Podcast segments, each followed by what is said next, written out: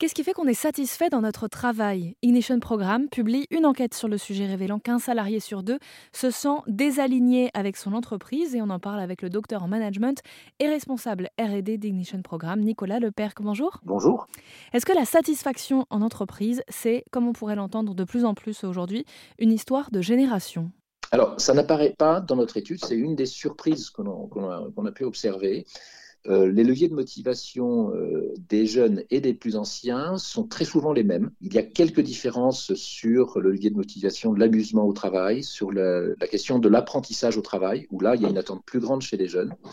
Alors, il y a probablement des effets qui sont différents associés à des, situations personnelles différentes. Assez classiquement, un jeune qui est entre 25 et 35 ans n'est pas encore euh, propriétaire, n'a pas encore fondé une famille, tandis des gens plus âgés vont avoir peut-être la nécessité d'être plus stable euh, parce que derrière, il y a des, enjeux euh, autres que le travail euh, qu'il doit prendre en compte.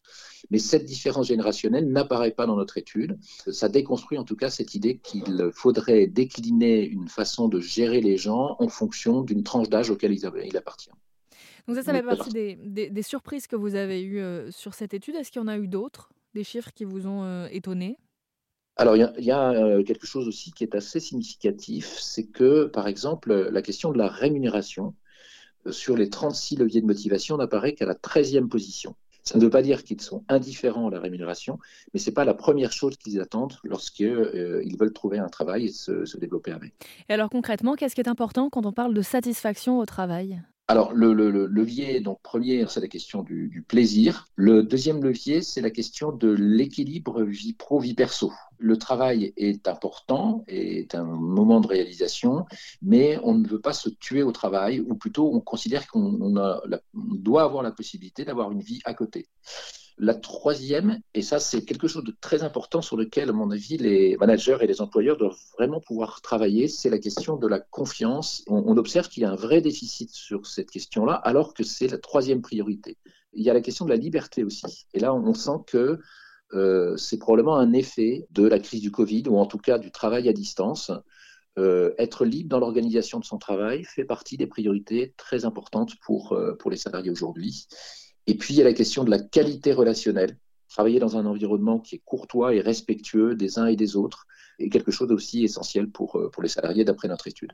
Pour aller plus loin, euh, si euh, on, écoute cette interview et qu'on se dit bah moi je n'arrive pas encore à identifier si je suis bien aligné, on peut s'appuyer sur le baromètre que vous proposez, un baromètre d'alignement professionnel. Comment ça marche?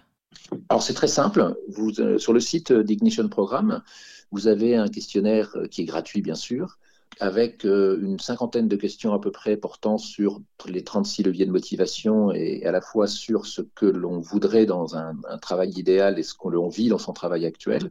Et à la suite de ce quart d'heure, 20 minutes à peu près hein, de réponse aux questions, euh, chacun obtient un bilan personnalisé au sens où il y a un lien entre les réponses euh, apportées aux questions et le diagnostic qu'on en fait.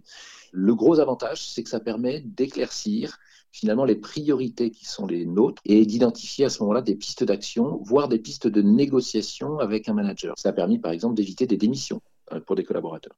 Ce baromètre d'alignement d'entreprise est disponible gratuitement sur Internet, vous l'avez dit, mais vous pouvez également, euh, vous qui nous écoutez, réaliser un bilan de compétences plus profond euh, pour savoir si vous êtes à la bonne place et auquel cas, quelle serait-elle On vous résume cette enquête, en tout cas Ignition Programme sur la satisfaction d'entreprise sur rzn.fr.